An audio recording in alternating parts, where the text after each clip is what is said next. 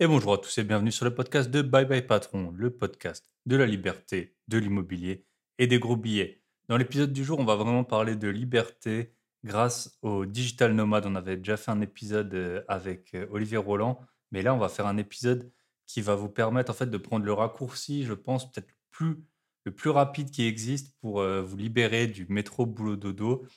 Dans les, dans les autres épisodes, en général, j'essaye de faire des épisodes en lien avec l'investissement parce que beaucoup de gens investissent dans le but de, vivre de leurs investissements. Mais le problème de, l'investissement, c'est que c'est long.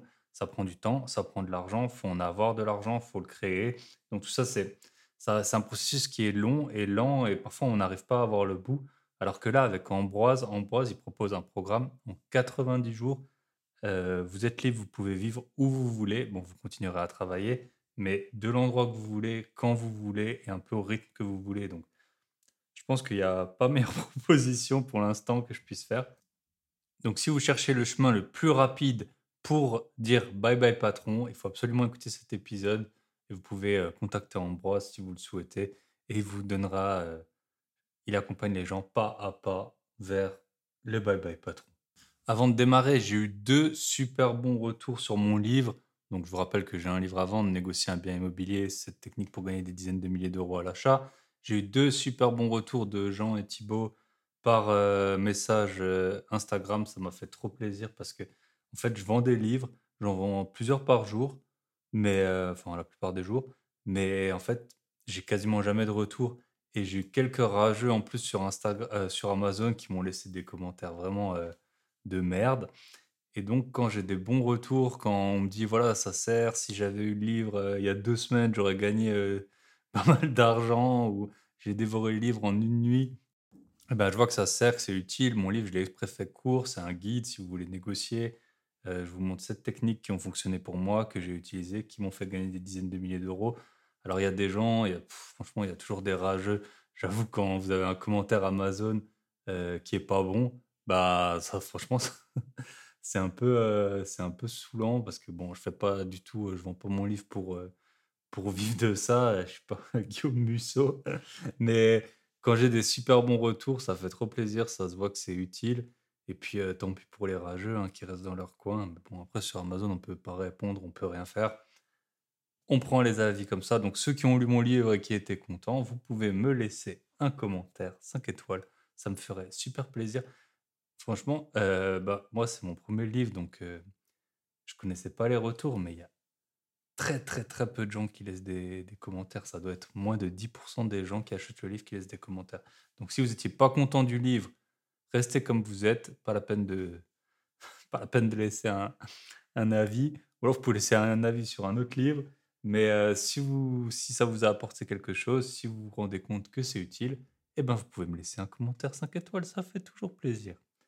Sur ce, on est parti avec Ambroise. Je vous souhaite une bonne écoute et on se retrouve de l'autre côté.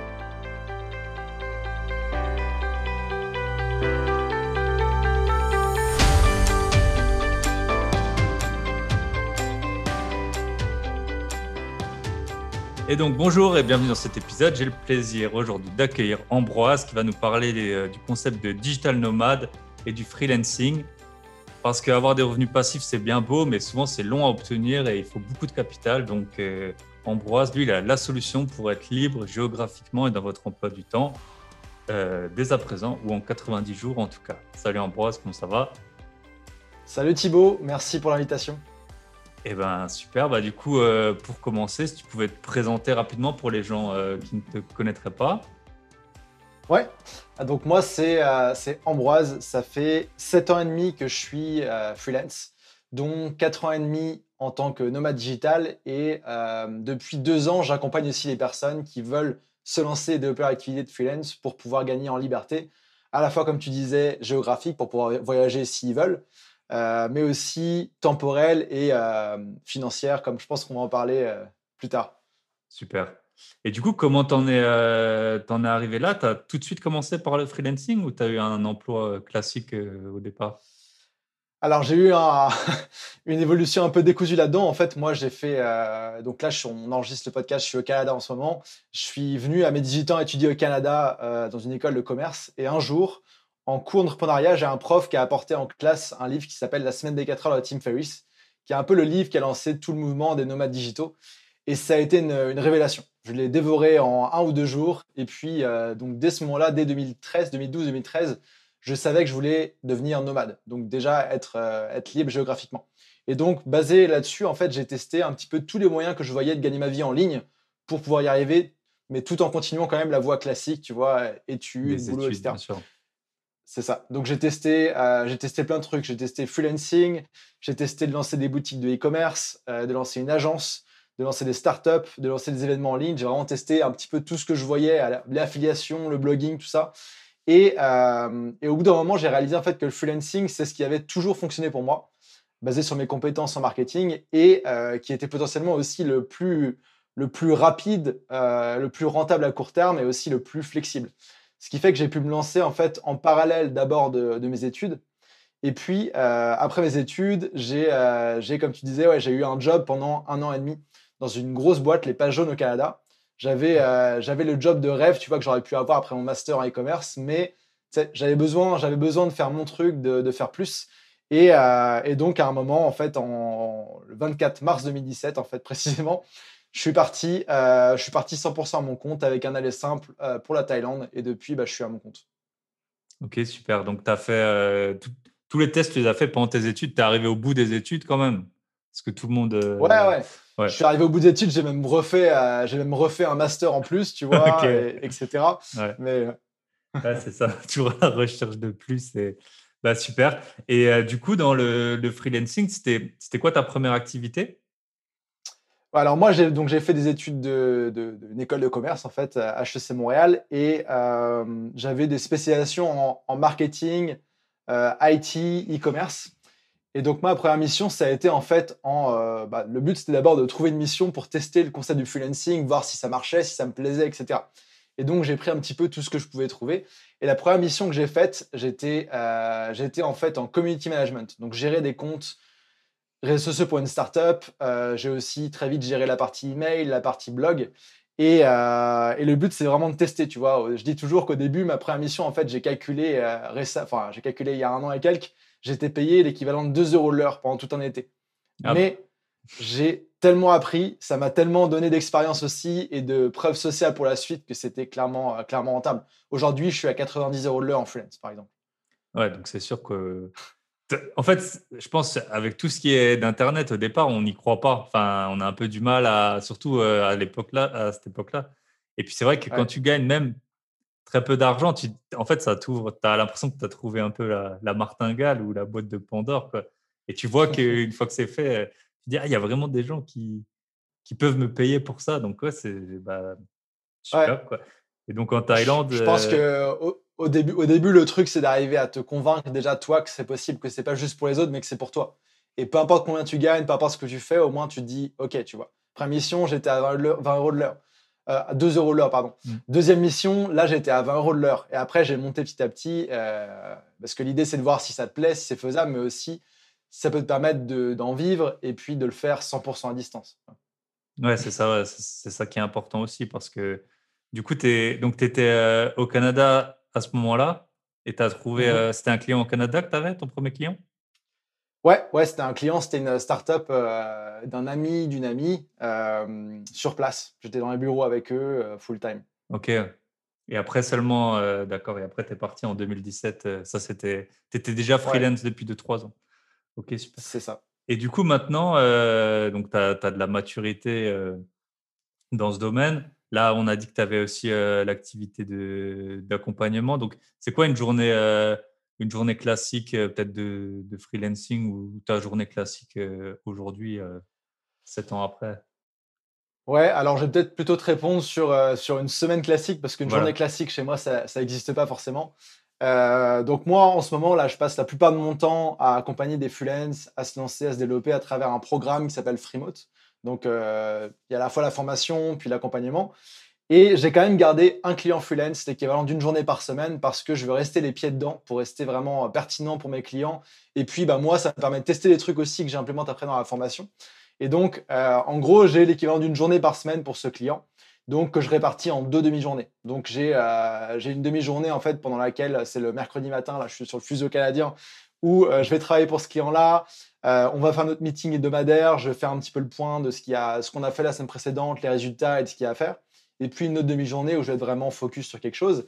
Et en fait, le reste de mon temps, je l'organise un petit peu comme je veux pour la partie bah, formation en ligne, création de contenu, accompagnement. Donc ça dépend des périodes. Tu vois, là, je suis en train de, d'ici la, d'ici la fin septembre, en fait, en train de préparer la deuxième version de mon programme qui va être lancée euh, le 26 septembre. Donc, euh, gros travail, je suis à 100% en fait là-dessus. Je crée, euh, je crée moins de contenu, je suis moins sur l'optimisation, etc. Je suis vraiment à fond là-dessus avec mon équipe. Puis, comme je dis justement, j'ai une équipe, donc j'ai aussi des, des points à faire avec eux au fur et à mesure. Donc, il n'y a pas forcément de semaine, de semaine ou de journée typique. Euh, surtout quand es en train de quand tu voyages, tu vois là le mois dernier j'étais en France, le mois d'avant j'étais à Tenerife en Espagne, là je suis au Canada, donc il faut aussi que je m'adapte et euh, et que tu vois j'ai des trucs à faire aussi au fur et à mesure euh, à des horaires plus plus ou moins flex. Par exemple, quand je suis arrivé ici, j'ai dû aller activer mon passeport vaccinal québécois qui est un truc différent, il fallait aller en personne. Tu arrives quelque part, faut que tu faut que tu fasses des courses tout ça.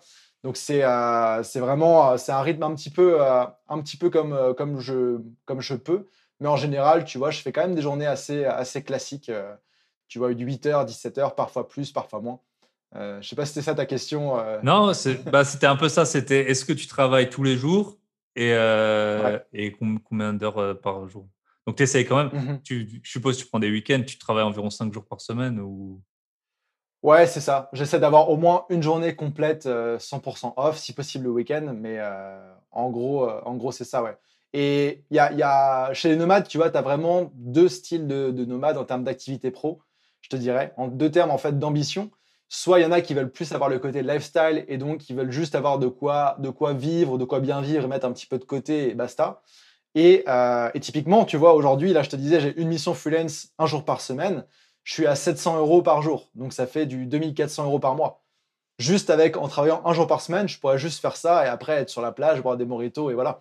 Mais non, euh, ça, si j'étais lifestyle, ce serait plus ça. Mais moi, j'ai vraiment une ambition, tu vois, ma mission, c'est d'aider un million de personnes à devenir libres grâce à Internet. Et donc, euh, pour cette mission-là, c'est pour ça que je fais aussi tout ce que je fais à côté. Ça prend plus de temps que jour par semaine. Voilà, exactement. Puis c'est plus. Ouais, après, il faut s'accomplir aussi dans ce qu'on fait, tu vois. Bosser un jour par semaine, mais euh, faire un truc horrible, ça ne me tenterait pas. Et du coup, c'est quoi ta mission avec ce client? C'est quoi ton activité? Ouais, alors moi je suis euh, au fur et à mesure du temps, je suis devenu en fait freelance en ce qu'on appelle le growth marketing. Donc c'est-à-dire qu'en fait c'est faire des euh, c'est une méthodologie d'expérimentation pour tester des euh, stratégies sur différents canaux et en fait pour augmenter le chiffre d'affaires du client, augmenter sa croissance au fur et à mesure. Et donc typiquement là ce site, ce client c'est un site e-commerce euh, de, de, fermes de viande biologique au Québec. Euh, et, en gros, euh, moi, je, les aide sur toute la partie gestion du site e-commerce. Donc, à la fois optimisation du site, la partie publicité, la partie email, la partie SEO, un petit peu tout le, le, marketing. C'est pas forcément moi qui fais tout, mais je, pilote un peu la stratégie, je les conseille. et, et c'est assez cool, tu vois. C'est vraiment une mission dans laquelle je m'éclate. J'ai fait des missions chiantes, j'ai eu des clients chiants, mais là, ils me font confiance, euh, ils savent que j'ai des résultats, tu vois. Et ça, c'est assez cool euh, d'avoir ce lien-là avec des clients qui, au final, deviennent un peu. Euh, ça reste des clients, mais ça devient un peu plus des, des potes que juste la relation, tu sais, boss, boss employé que tu peux avoir en entreprise, quoi. Ok, super. Et du coup, si tu pouvais nous, un peu par rapport au mode de vie justement de, digital, de digital nomade, là on a vu ton rythme de mmh travail tu as habité dans plusieurs endroits, j'ai cru comprendre. Est-ce que tu peux. Alors, j'avais quelques questions, tu, tu, réponds à celles que tu veux. Euh, bah, du coup, comment tu t'installes Comment tu trouves un logement Comment tu gères le décalage horaire? Et, mmh et, aussi un peu la. Peut-être la.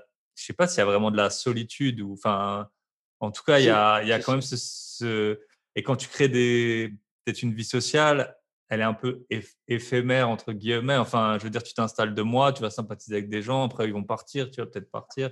Donc, comment, mmh voilà, un peu les, bah, peut-être les endroits où tu as habité et puis comment tu as, géré ça Ouais, alors, euh, les endroits où j'ai habité, donc c'est, euh, il y a des endroits dans lesquels j'ai habité et je suis resté longtemps. Tu vois, typiquement Montréal, j'ai habité euh, peut-être 7 ans, 7 ans full-time et après 3 ans pendant lesquels c'était ma base.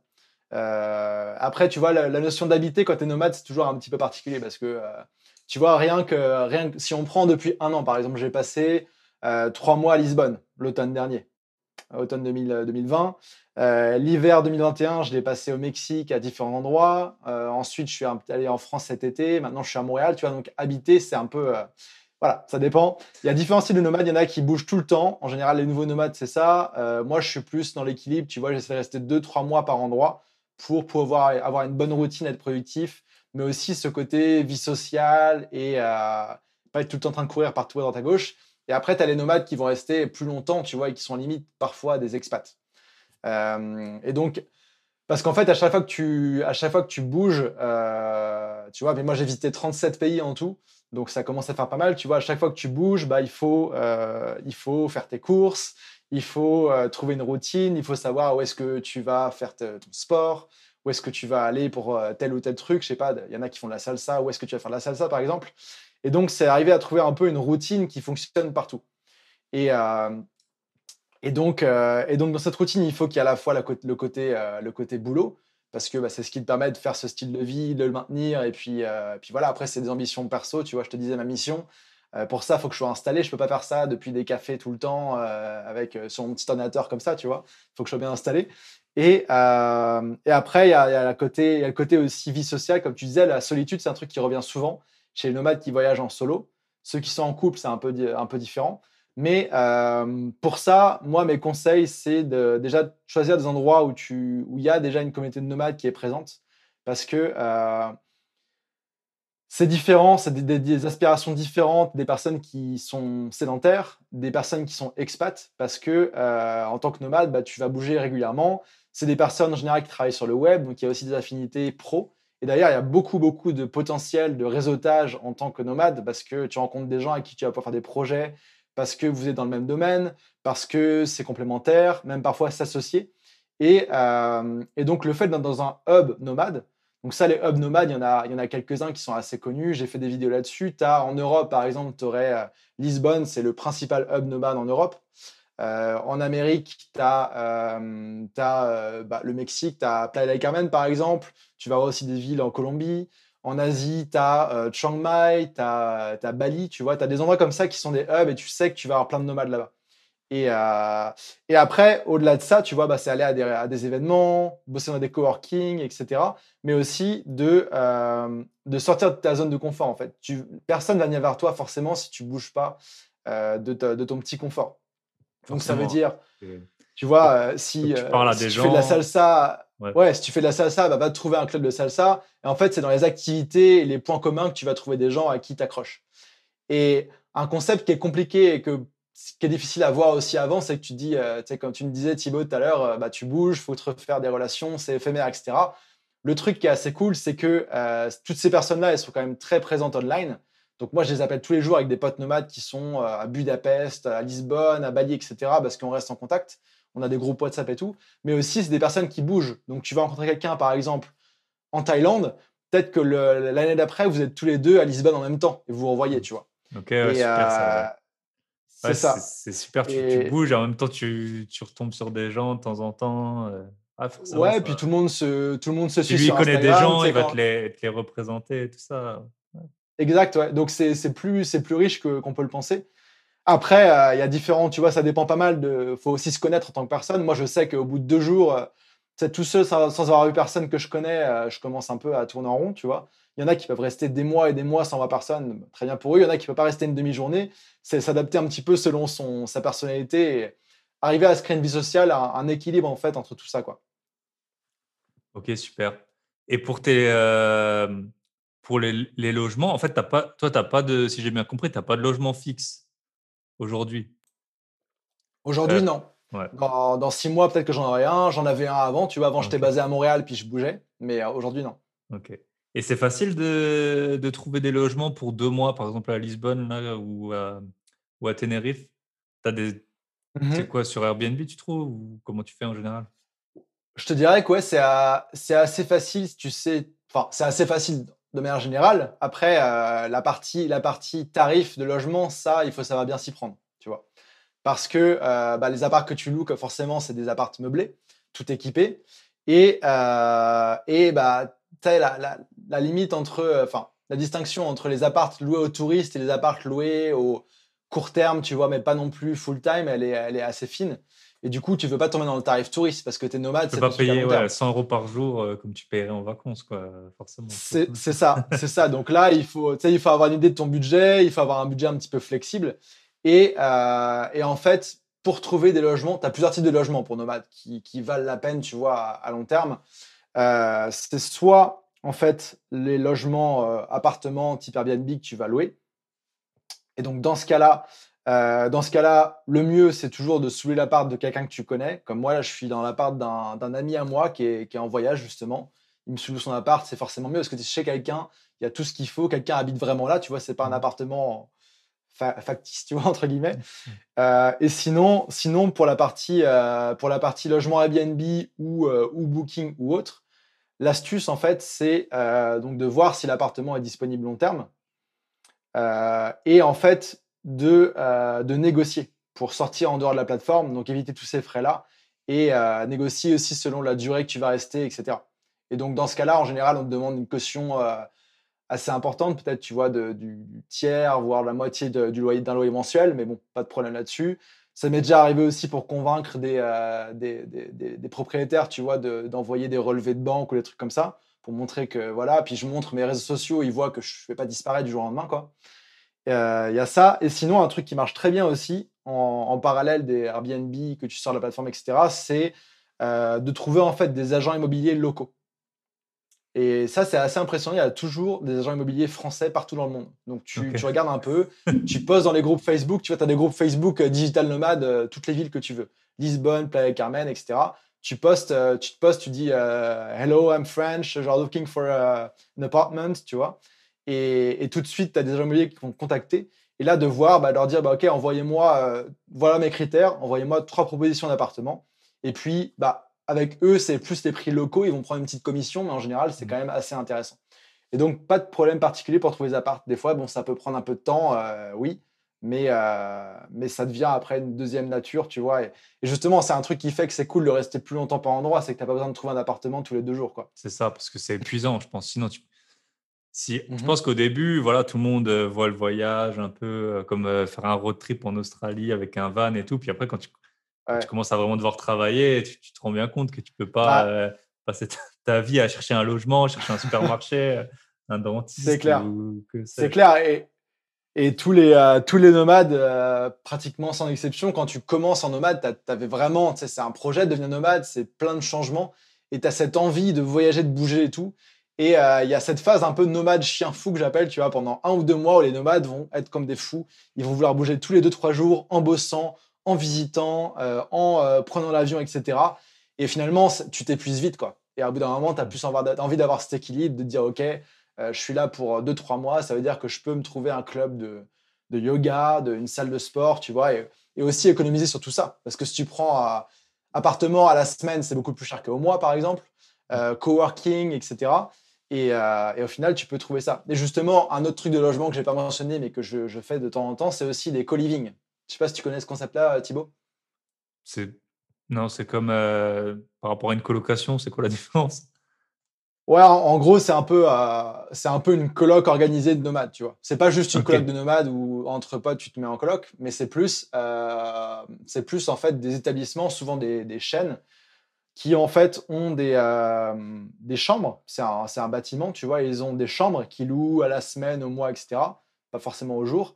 Et en fait, là-dedans, chacun a sa chambre, mais tu as des espaces euh, partagés communs. Donc, cuisine, euh, salon, salle de jeu, et surtout, genre coworking inclus, ah avec une bonne connexion. Ce qui fait qu'en fait, tu arrives là et jour 1, tu es productif. Donc souvent, quand j'arrive dans une ville que je connais pas, etc., j'essaie de me faire peut-être une semaine, dix jours dans un coworking, dans un co-living, pardon, c'est un peu plus cher, mais direct, tu es productif, euh, tu rencontres des gens, et puis après, ça te laisse temps de trouver un logement plus long terme, tu vois. D'accord.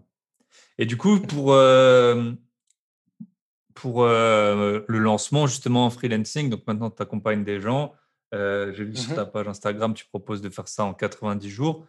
Mmh je voulais savoir un peu justement le déroulement de, de si demain je décide de devenir freelance. c'est ben, le, rythme un peu. Donc voilà, le jour 0, je décide ça. Jour 1, qu'est-ce que je fais? Mmh Jour 2, jour 3, jusqu'au 90 par exemple. Ouais, alors je vais peut-être te parler plutôt en, termes d'étapes que de jours, ce sera peut-être plus mmh. clair pour tout le monde. Première étape, c'est déjà de valider la partie métier. Parce que pour être freelance, moi j'enseigne d'être freelance à distance, tu vois, pas forcément chez un client, etc. Et donc pour être freelance à distance, il faut, il faut avoir un métier, avoir des compétences qui puissent se faire à distance. Donc en général, sur un ordinateur, ça peut aussi être au téléphone pour certains. Et donc c'est de voir déjà dans, dans les compétences qu'on a, est-ce qu'il y en a qui sont faisables en freelance, à distance, et aussi avec un bon potentiel de rémunération. Donc déjà, c'est sa première étape. Donc Là, il y a des personnes qui vont se dire euh, Ah, bah oui, justement, moi, j'ai toujours été passionné par le, montage vidéo, je peux faire ça, j'y vais. Parfait. Il y en a qui vont peut-être devoir plus réfléchir, plus choisir. Dans ce cas-là, c'est un process qui est plus long que 90 jours parce qu'il faut se former au métier en tant que tel, tu vois. C'est ça. Euh, voilà. Et, il y en a, ils ont tout de euh, suite les compétences, et il y en a d'autres, il faut en fait développer les compétences. C'est ça. Et même s'il y a besoin de se former sur un métier, je te dirais que la meilleure manière d'apprendre et de se former vraiment, c'est de le faire en prenant des missions. Quitte à ce que ce soit des mmh. missions, on facture pas, on facture pas cher, tu vois, pour être vraiment dans le bain. Parce que euh, si tu apprends juste la théorie, bah, tu, voilà, tu retardes encore ton, ta lancée en freelance.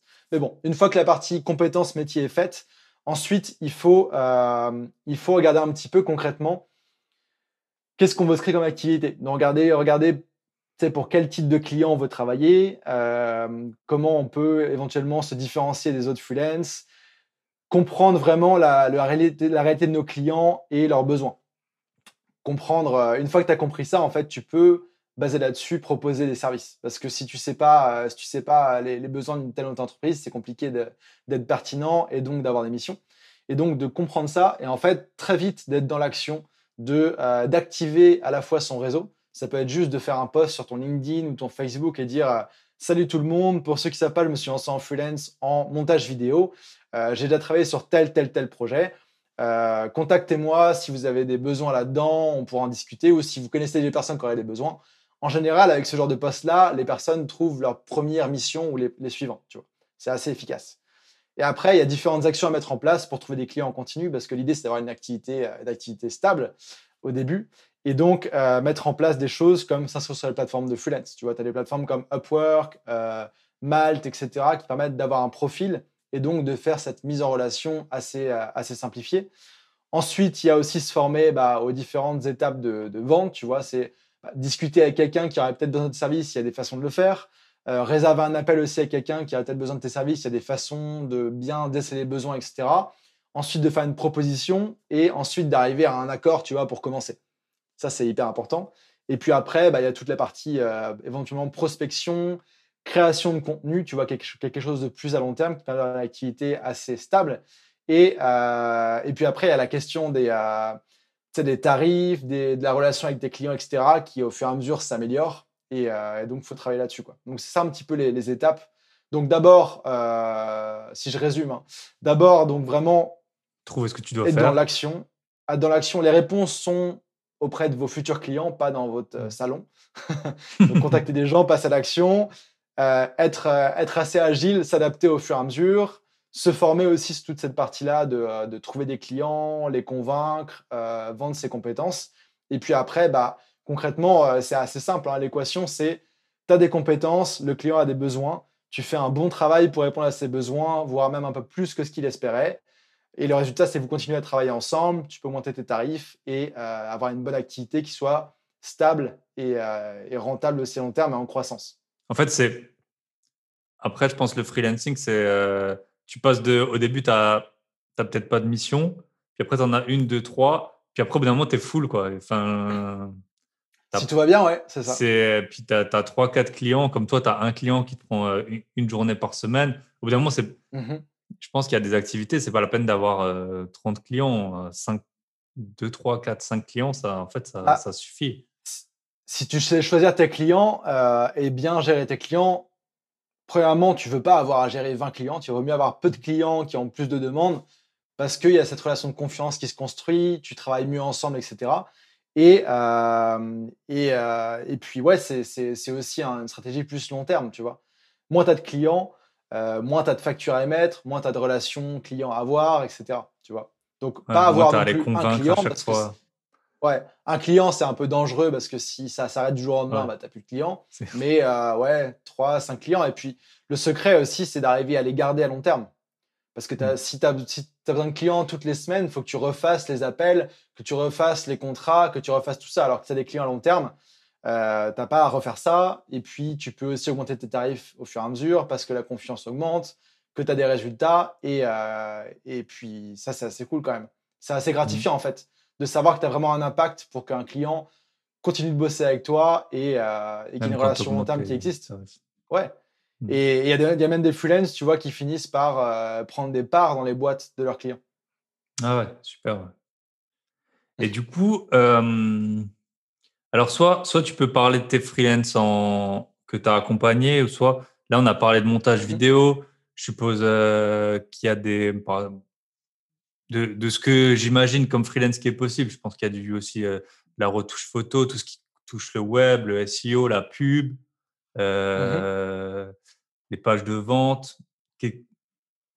Si tu devais, tu vois, si quelqu'un il sait pas quoi faire, si tu pouvais donner peut-être quelques exemples de, de freelance peut-être auxquels on ne pense pas tout de suite ou que toi tu as accompagné, des... peut-être en dehors du web, enfin du, du, je sais pas, du web euh, site internet, quoi. Peut-être que, je suppose, il y a peut-être des comptables ou des, j'en sais rien, des, ouais. tu vois. Ok, je vois. Bah, peut-être euh, peut que je peux répondre avec les, les, grandes familles de métiers que je, qui, que, qui, sont faisables en tant que freelance à distance. Voilà. Et puis après, peut-être donner des exemples euh, plus précis. Les grandes familles de métiers, il y a bien sûr, comme tu l'as dit, la famille de, des métiers du marketing digital. Donc ça, ça va de la pub au référencement SEO à, euh, à l'email marketing, euh, page de vente, tout ce que tu veux dans le marketing web, copywriting une deuxième famille, c'est tout ce qui va être euh, rédaction, traduction. Donc ça, rédaction web, il y a beaucoup de freelance qui font ça. Traducteur, tu as aussi prof de langue, par exemple. Donc tu as tout ça. Tu as aussi la partie programmation euh, de sites web, d'applications mobiles, de software, etc., qui est assez, assez importante. Et assez, Il y a beaucoup de gens, ils pensent freelance en ligne, ils pensent forcément coder des sites. Mais non, c'est pas que ça, c'est une des, une, des, une des parties. Ensuite, il y a toute la famille aussi euh, qui va être gestion, gestion de projet. Euh, parce que, bah, tu vois, confier des missions à des développeurs, à des marketeurs, à des rédacteurs, etc., bah, c'est des projets, il y a des échéances, il y a des budgets, il faut des gens qui gèrent ça. Donc là, là-dedans, tu as toute la partie chef de projet, mais aussi assistant virtuel, qui est quelque chose qui est de plus en plus démocratisé. Des personnes qui sont à distance, mais qui peuvent aider à gérer des, choses du quotidien d'un business et te décharger aussi un peu en tant qu'entrepreneur. Et euh, tu as aussi une famille qui est assez, assez répandue, c'est la famille des euh, tout ce qui est audiovisuel design, tu vois, donc designer, monteur vidéo, retoucheur photo, etc. Ça, c'est les cinq grandes familles de freelance. Après, ça veut dire que ça veut pas dire qu'il n'y a pas d'autres métiers qui peuvent euh, fonctionner. Par exemple, il y en a qui sont architectes ou dessinateurs en freelance. Ça existe. Il y, en a, tu vois, qui même ont suivi une formation Freemote et qui l'ont appliqué à différents trucs comme prof de yoga. Euh, quelqu'un aussi qui l'a appliqué pour, euh, qui a impliqué en politique euh, dans sa ville en France, qui a appliqué les principes pour faire gagner son candidat, pour organiser la, séance, une séance de test Covid avant Noël. Tu vois, il y a plein d'applications possibles. Et donc, en fait, je te dirais qu'il y a ces familles de métiers-là, mais il ne faut pas se mettre de limites. Et il faut, il y, a quelques critères à valider pour, pour voir si c'est faisable à distance ou pas. Déjà, c'est est-ce que tu peux le faire depuis ton ordinateur ou ton téléphone? Premier truc. Deuxièmement, euh, deuxièmement, valider aussi que c'est quelque chose qui euh, fonctionne dans le format freelance, qui n'a qui pas forcément besoin d'être quelqu'un à, l'interne de l'entreprise. Il y a des domaines qui sont un petit peu régulés, etc., qui sont plus compliqués à faire en freelance. Et puis, euh, et puis après, je te dirais aussi que c'est une question de, de valider aussi que ton, ton métier il a un potentiel de, de rémunération en freelance intéressant. C'est-à-dire qu'il y a des métiers, des trucs qui sont faisables en freelance, mais euh, tu es très vite limité en termes de tarifs horaires et ça devient assez compliqué de bien en vivre, tu vois. Ok. Tu vois, typiquement, traduction, à part si tu fais de la traduction hyper spécialisée en, dans des, mm. de textes légaux, de l'allemand au, euh, je sais pas, l'espagnol, tu vois, des trucs assez spécialisés.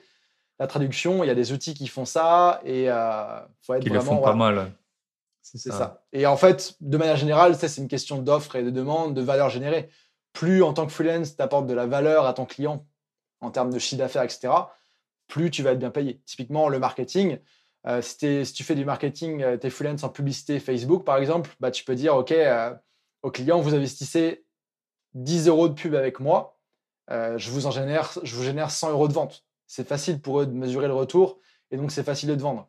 Pour la partie programmation, ça peut être aussi assez facile, tu vois, de, dire, OK, on va créer une nouvelle plateforme, ça va générer 100 000 euros de plus de ventes par mois, donc on peut investir tant en développement. Pour la partie, tu vois, branding, design, etc., parfois c'est plus compliqué de justifier le retour sur investissement direct. Donc, euh, plus tu es prêt à des, euh, ouais, et puis je pense que tu as aussi des pays où, pour tout ce qui est design et tout, tu peux trouver des, choses moins chères, alors que pour le marketing, peut-être faut que tu sois quand même un peu adapté à. Enfin, tu peux trouver quelqu'un au Pakistan pour te faire un logo. C'est plus compliqué, peut-être si tu vends de la viande bio au marché francophone, euh, tu vois, de, je pense, de... Ouais, bah, il y, a, y, a, y, a y a la langue, il y a tout ça. Après, euh, après, tu vois, entre un logo fait par un designer du Pakistan versus, euh, versus un freelance euh, qui a de l'expérience et qui comprend vraiment ton environnement, etc., c'est pas la même, tu vois. Oui, forcément, ça dépend aussi où est-ce qu'elle en est, la, la, société qui te paye. C'est ça. et, et, justement, tu, tu mets le doigt sur un truc qui est hyper, que beaucoup de gens, qui bloque beaucoup de gens c'est la partie mais, est-ce qu'il n'y a pas trop de freelance tu vois? Est-ce que je vais réussir à me faire ma place, me démarquer? Et en fait, la réponse, c'est oui. Il n'y a pas de risque que tu trouves pas de client, tu vois, si tu apportes quelque chose de, valeur et de différent. Si tu sais montrer ta valeur à ton client et que tu comprends ses besoins, il n'y a pas de problème, tu vois, par rapport à ça. Un autre frein aussi que les gens ont, c'est se dire, bah, l'administratif, c'est compliqué et tout ça. Alors qu'en France, euh, être entrepreneur, ça prend, ça prend 10-15 euh, minutes à faire en ligne et après, tu as mmh. juste ta déclaration à faire tous les mois et tes factures. C'est pas compliqué, tu vois. Mm. Euh, un autre frein que des gens ont aussi, c'est que oui, mais freelance, c'est pas stable, je vais avoir des revenus en yo-yo, etc. Bah non, ça, ça dépend de comment tu gères ta, ta, partie commerciale. Si tu es toujours en contact, déjà, si tes clients, tu arrives à les convertir, à les garder à long terme, tu enlèves ce problème-là. Et de deux, si tu as, as, une présence en ligne, une activité de, de, d'être toujours en contact avec des nouveaux clients potentiels, etc., en continu, t'as pas de pas de risque d'avoir des yo-yo. Alors c'est pas forcément tu gagnes pas toujours pareil à l'euro près comme quand tu es employé. Mais euh, est-ce que tu préfères en fait avoir gagné toujours le même montant tous les mois à l'euro près en étant salarié, mais euh, ce soit un montant faible dans tes revenus, voilà, ou alors prendre prendre la, tes responsabilités, prendre tes devants et euh, et potentiellement gagner beaucoup plus, tu vois. Et moi, je suis pas freelance à temps plein, mais si j'étais freelance à temps plein avec mon euh, avec mon tarif actuel, euh, eh ben, écoute, euh, je gagnerais plus de 10 000 euros par mois. Alors, je garde un peu de temps pour, euh, pour gérer ça. en tant qu'employé, j'aurais jamais pu gagner ça. compliqué, ouais. tu, peux pas, c'est pas possible. Une boîte peut pas te payer ça en, par rapport à ses salariés, tu vois. Et c'est aussi ça, au fil, le, deal du salariat, c'est de te dire, tu vas avoir un truc stable, tu vas avoir un truc vers le haut et vers le bas en fait, c'est ça. Vers le haut et vers le bas, et je te garantis que tu vas avoir ça tous les mois, mais en échange, tu vois, bah, c'est moins élevé et euh, mhm. tu vois ce que je veux dire. Ouais, bien sûr. ok, super. Et du coup, est-ce que tu aurais deux, trois exemples concrets de, de personnes que tu as accompagnées, euh, que tu voudrais partager, ou j'ai vu que tu as des avis vidéo, peut-être, enfin, des gens voilà, qui partagent euh, peut-être leur Ouais, je vais essayer de te prendre trois, trois, exemples euh, assez évocateurs un peu de tout, mm. tout ce qui peut se faire. Euh, le premier qui me vient en tête, c'est euh, Tania. Tania, je, Tania c'est marrant l'histoire parce qu'en fait, j'ai donné un, cours à HEC de marketing web pendant un an. Tu vois, on, parlait de preuves sociales pour pouvoir justifier mm. tes tarifs en freelance. Être prof à HEC, c'est pas mal dans le genre. Mm, euh, donc, j'ai donné un cours pendant un an et Tania, elle était étudiante dans mon cours. C'est un cours, c'était un cours de master de web analytics. Et donc, on s'est rencontrés comme ça. Après, elle a commencé à, elle a continué à s'impliquer dans les événements euh, de e-commerce que j'organisais. Et puis, un jour, elle a rejoint euh, ma formation Freemode. Tu vois, c'est ma méthode de A à Z pour aider les mmh. freelances à se lancer et décoller. Elle, elle avait déjà eu quelques missions, mais elle n'avait pas vraiment encore décollé. Et elle a rejoint ça, elle a rejoint Freemode en janvier 2020. Et en quelques mois, le Covid passant par là, etc., elle s'est lancée à fond. Elle a quitté son job et, et, elle a commencé à être vraiment 100% en freelance et à être nomade, tu vois. Typiquement, cet hiver, elle était là au Mexique. Elle est venue au mmh. Mexique, on a passé pas mal de temps. Et, voilà. Donc, Tania, elle, elle est en, Ouais, justement, j'allais dire, elle est en publicité, euh, publicité en ligne, donc Facebook et Google, tu vois. Donc, voilà, ça c'est euh, un exemple, tu vois, de étudiante qui a très vite, qui était, qui était salariée pendant quelques temps, mais qui a très vite passé en freelance et maintenant elle, passe même au niveau suivant parce que je l'accompagne aussi sur lancer son programme en ligne dans la publicité Facebook. Tu vois, la, prochaine étape, quand tu es mmh. freelance qui tourne bien, en général, c'est ça. Deuxième exemple, je te dirais euh, Maureen. Maureen, j'ai rencontré je l'ai rencontré en fait à Lisbonne quand j'y étais l'automne dernier. On se connaissait d'avant en ligne, mais j'ai rencontré là-bas. Maureen, en fait, elle, euh, elle, elle, euh, elle, travaille dans une entreprise euh, de voyage dans le service client à Lisbonne. Et elle avait, c'est une, une, Belge, elle avait déménagé à Lisbonne parce qu'elle voulait travailler à l'étranger et pouvoir voyager, etc., avoir cette liberté. Mais s'est retrouvée un peu, bah oui, à l'étranger, mais dans ce, tu vois, salarié, pas forcément très bien payé parce que le support client à Lisbonne, c'est pas ce qu'elle me payait. Et donc, euh, elle a rejoint Freemote et elle, elle a, euh, elle savait pas forcément ce qu'elle voulait faire comme activité au départ, tu vois. Et donc, euh, petit à petit, elle a commencé à tester différentes choses, trouver des missions dans son réseau, comme je disais, en tant qu'assistante virtuelle pour tester plein de choses. Donc, elle a fait des réseaux sociaux, elle a fait du montage podcast, elle a fait différentes choses, ce qui l'a amené au fur et à mesure à trouver vraiment son truc. C'est la partie appel de vente en ligne, tu vois. Il y a des gens qui vendent des programmes, euh, des formations en ligne qui coûtent très très cher. Euh, qui coûtent très cher. C'est des investissements assez, assez élevés, tu vois. Ouais, plus que 10 000 euros, je sais, par exemple, dans l'immobilier, ça arrive 10, 15, 20 000 des mentorats, des trucs comme ça. C'est ça. Et donc, en fait, elle, euh, ça, ça, son, vraiment son truc, c'est de, de, bah, de, prendre contact avec des gens, de faire les appels, de vendre, de leur expliquer comment ça marche, de voir si c'est adapté pour eux ou pas. Tu vois. Elle a vraiment trouvé ça et aujourd'hui, elle cartonne là-dedans et elle est surbookée. Euh, et ça, c'est n'est pas des trucs qui prennent des années, tu vois. Elle, elle s'est lancée en octobre dans la formation et en 2020 et en, en, mars, elle a, elle a quitté son boulot parce qu'elle avait plus, plus, plus, le temps, tu vois, de, de, gérer tout ça. Ah, c'est impressionnant, c'est ça. Deuxième exemple, c'est ça. C'est là qu'on voit la différence avec les investissements boursiers ou immobiliers ou tout. Ça prend des années, alors que là, en six mois, tu changes bah, de, tout, de, de, vie carrément. Quoi. Je pense qu'elle a des... du coup, elle n'est plus à Lisbonne ou? Si elle est encore basée à Lisbonne, mais elle bouge, tu vois. voilà. Et euh, je vais te donner un troisième exemple, puis après on pourra faire le parallèle justement entre, euh, entre le freelancing pour la partie investissement et tout ça, parce que pour moi il y en a un.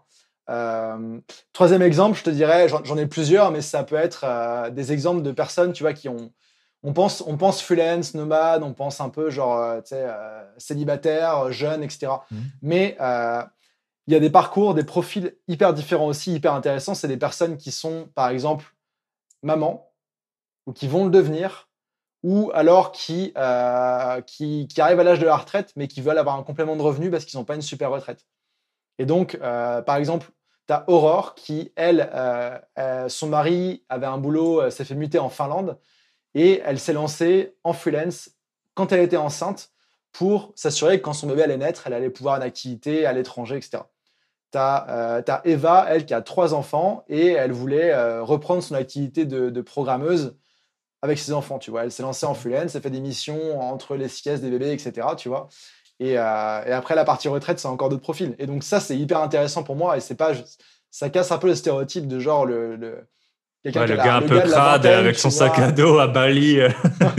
ouais, et d'ailleurs, et d'ailleurs, nomade, tu vois, je te disais que tu as un peu le nomade lifestyle, nomade autre, mais nomade, as, ça va, ça va du nomade qui, euh, qui, qui, survit, tu vois, en bossant dans des auberges jeunesse, mm. au, euh, à l'entrepreneur nomade qui gère une startup qui génère des dizaines de millions d'euros par, par an. Et j'en ai mm. rencontré des comme ça, tu vois. Donc il y a un petit peu de tout et, et ouais.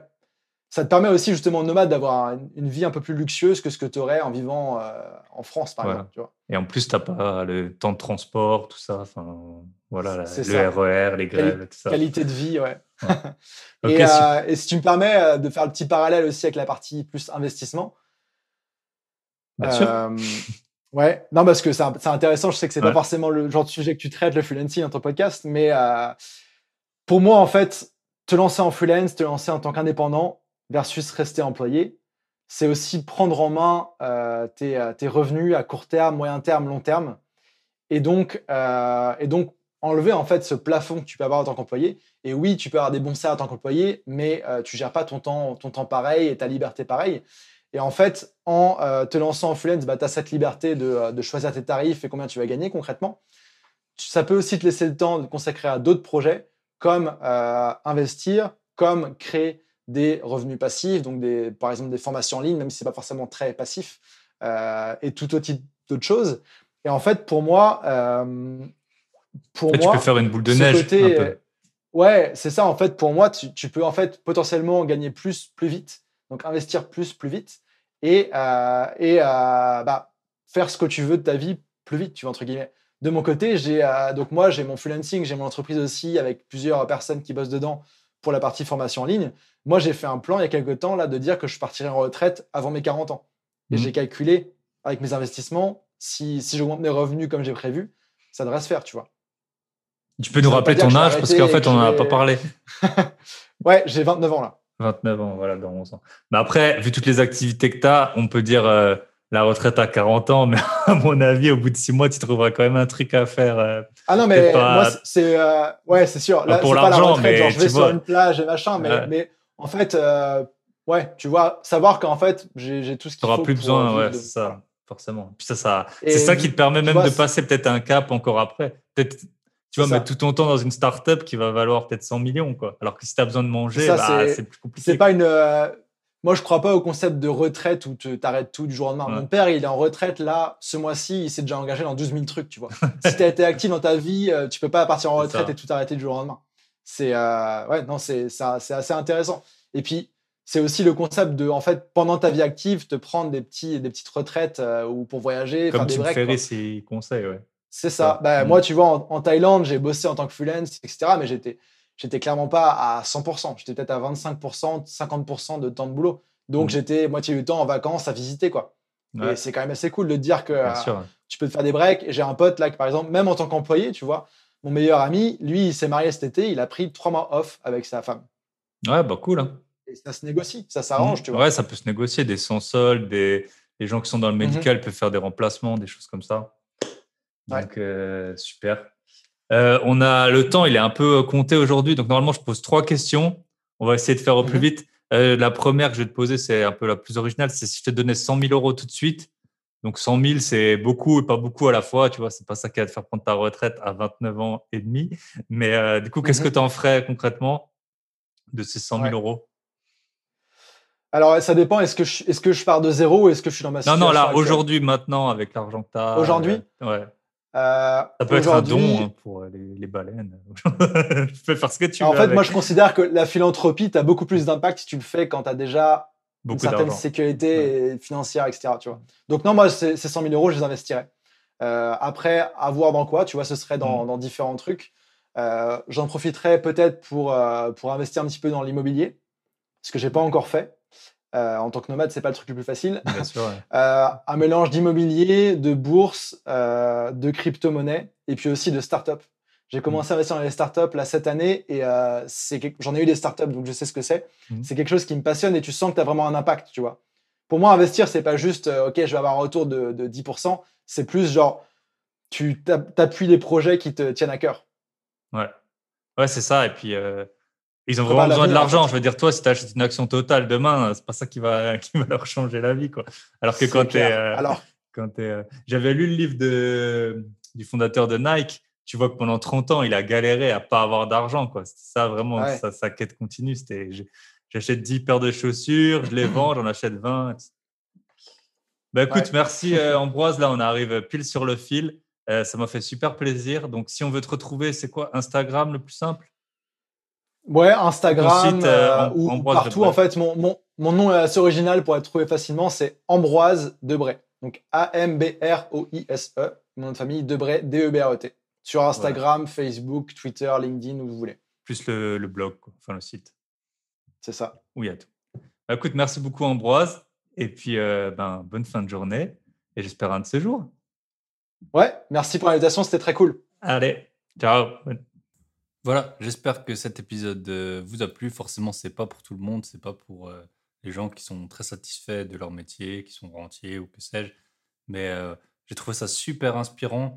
en plus, c'est vraiment un domaine que je connaissais pas super bien. Donc, la semaine dernière, on avait Veneta qui fait des, gros projets immobiliers. Donc, c'était pas non plus trop mon domaine. Donc, rien que pour ça, le podcast, ça, m'apporte à moi et j'espère que ça vous apporte à vous de rencontrer des gens des horizons, d'horizons différents qui font. en fait, on voit qu'il y a plein, y a plein de solutions et que tout, que tout fonctionne en fait. Il n'y a, pas, a pas de mauvaise solution, visiblement. En tout cas, que vous soyez freelance ou à votre compte, ou rentier, ou euh, salarié dans le métro boulot dodo, ou chômeur, ou étudiant, ou que sais-je, si le concept de la retraite à 65 ans vous paraît peu tentant, pensez à multiplier les investissements. Bye bye